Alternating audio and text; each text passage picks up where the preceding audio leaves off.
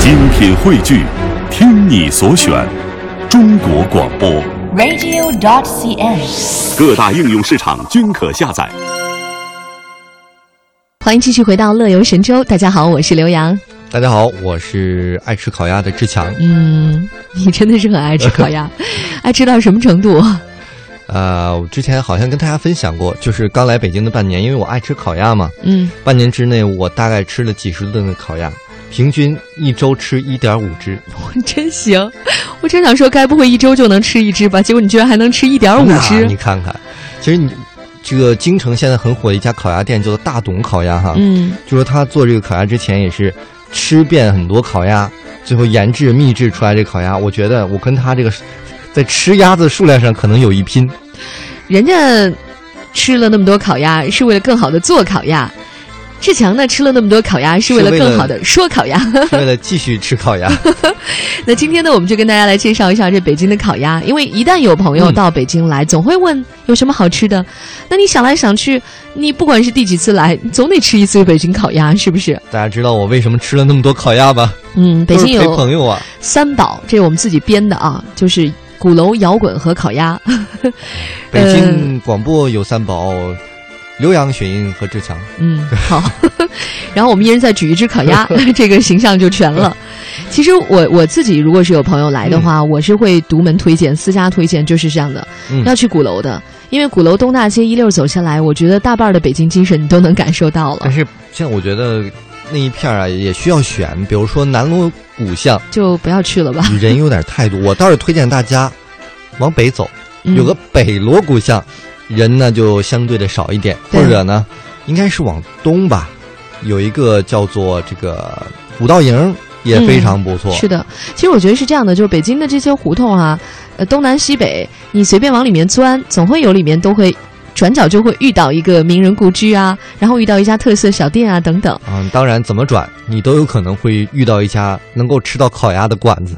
非常棒。但是北京的烤鸭店这么多啊，我觉得其实，嗯、在最近的节目当中，我们会陆续为大家来介绍一些，比如今天我们要说的这个就比较高大上了，是嗯来自于、呃长安一号的，这是东方君悦这个酒店里的长安一号烤鸭，敢叫某某一号的，那都不一般呐、不是一般 鸭。那如果说你是饭点儿到这儿才准备临时起意要用餐的话，嗯我估计可能是不行的，因为一定要提前定位置，哎而且要预定那个果木烤鸭。还真是。呃，这个据说啊，这个烤鸭的师傅姓范，从长安一号开业的那天开始，他已经在这儿了，从事烤鸭呢二十七年。按照他的话来说，是我到这二呃十二年了，啊，这烤鸭味儿就没变 过。反正这个声音 怎么听着有点像孙悟空呢？不是老北京嘛，就是我啊，到这儿 会儿别撞了一个东北人，十二年了，不是人家不是这个调调，好不好？ 但是确实是十二年，敢说烤鸭味道从来没变过，那就说明它还是有严格的一个制作的工序的。那么这一家呢，确实呃人气很旺啊，在对北京，它的烤鸭曾经是艳冠全北京啊。可以挂头牌的烤鸭，那么它的机密呢是这样的，就是他们用的鸭子首先是严格筛选，这说起来有一点残忍哦，一定要选四十天的鸭子，最长不能超过四十二嗯天，那你就明白它确实是比较嫩，嫩嘛它，鸭肉是比较嫩，不会太老。然后和大部分的鸭子切一百零八片儿不同，他们只精选八十八片。不容易啊。对，因为其实你要吃烤鸭的话，尤其台湾的朋友来，你应该是要看一下它怎么样片鸭子，因为鸭主要烤鸭吃那个吃的烤鸭皮嘛，还真是。就是它那个鸭架和上面大部分的肉，嗯实际上是要么就煮汤了，它不会说吃那个肉的，主要是吃那个烤的酥脆的皮。对，那么，嗯，这个烤鸭师傅片皮儿就是一个表演，那他呢只片八十八片，可以说他选的更精了。只见这师傅手起刀落，啪， 一一片儿 下来了，不是两半儿啊吓人一跳。 要是这场上就直接剁了是吧？那这八十八片呢，来自于鸭皮呢是有二十八片，鸭腿、嗯就是带皮儿的那种鸭肉和鸭胸，鸭胸是不带皮儿的纯肉。它啊总共有六十片，你看都是有讲究的啊。哟，那在介绍这个烤鸭机密的时候呢，这个范师傅用了至少三次一个词儿，什么嗯词儿呢？就是入口即化。哎呦，哎呀，真好吃！其实我这个作为一个烤鸭达人啊，嗯，我也来分享一下我这个吃烤鸭的经验。我其实有一次特别有幸，作为一个吃烤鸭的人，我杀入了烤鸭店的后厨，嗯就烤鸭子那个地方，嗯，我觉得还是好，不是炉子里， 炉炉子外面。炉子其外实面。这 个北京烤鸭啊分两种，一个叫做吊炉烤鸭，一个叫做焖炉烤哎，鸭。这个你得讲一讲，我还真不知道。哎，应该这一家店呢叫做吊炉烤鸭，就我们今天说这个一号哈，一号、嗯哼吊炉什么呢？像全聚德呀、包括大董啊，嗯，都是吊炉，它是用明火来烧烤是就是拿一个这鸭子长，长的那个铁钩子把那个鸭子吊起来。不是不是，用铁钩子就像挂衣服似的，把它挂到架子上，里面就像啊衣柜一样，它是 挂着一鸭个柜个鸭子，底下呢像 barbecue 一样。果木一般都是果木了哈，来烤这个就明火的那样烤的明火啊熏烤这个鸭子。这个什么叫叫吊炉，对啊，什么叫焖炉呢？是把这个明火都盖起来，像一个微波炉一样，两边儿是着着火的，像但是都砌上墙了，用这个热气来把这个鸭子给焖熟了，哎，这种焖的它也能有这种脆劲儿哈，这就是奥秘所在了。这个挺你神要奇的学啊。这种技术，那都要拜师学艺。我总感觉焖嘛，你看焖熟的一个东西，怎么哎会又像烤出来那样，皮儿又那么酥脆？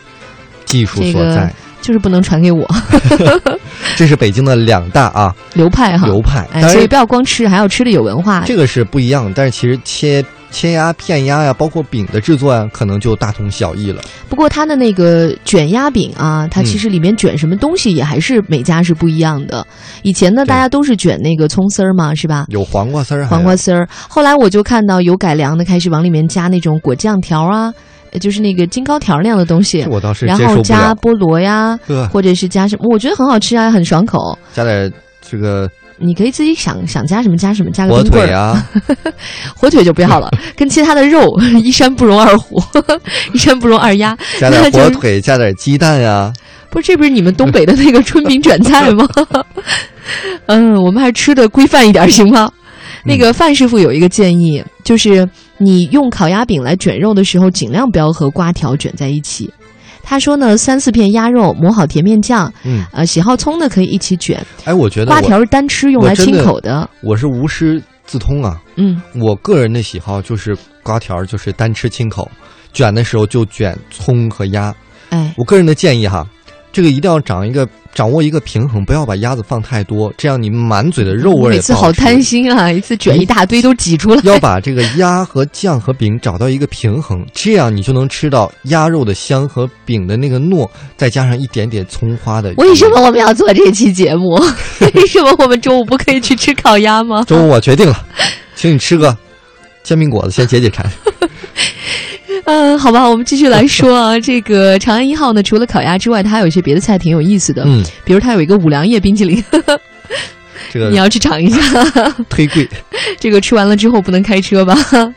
还有就是呢，它的麻酱菠菜，嗯，这个也是算是传统菜了哈。它的酱汁当中加了很多的醋和芥末，所以呢口感比较丰盈啦。哎，老北京的很多这个凉菜拼盘都喜欢加一些麻酱、醋和芥末这几种哎调料。有一个你采访过的那一家，嗯，就是吃那个烧麦的那一家，对他们家有一个叫做乾乾隆隆白白菜，菜用麻酱拌的很好吃。其实做法就差不多，都是醋、麻酱和芥末，但是都有不一样的好吃。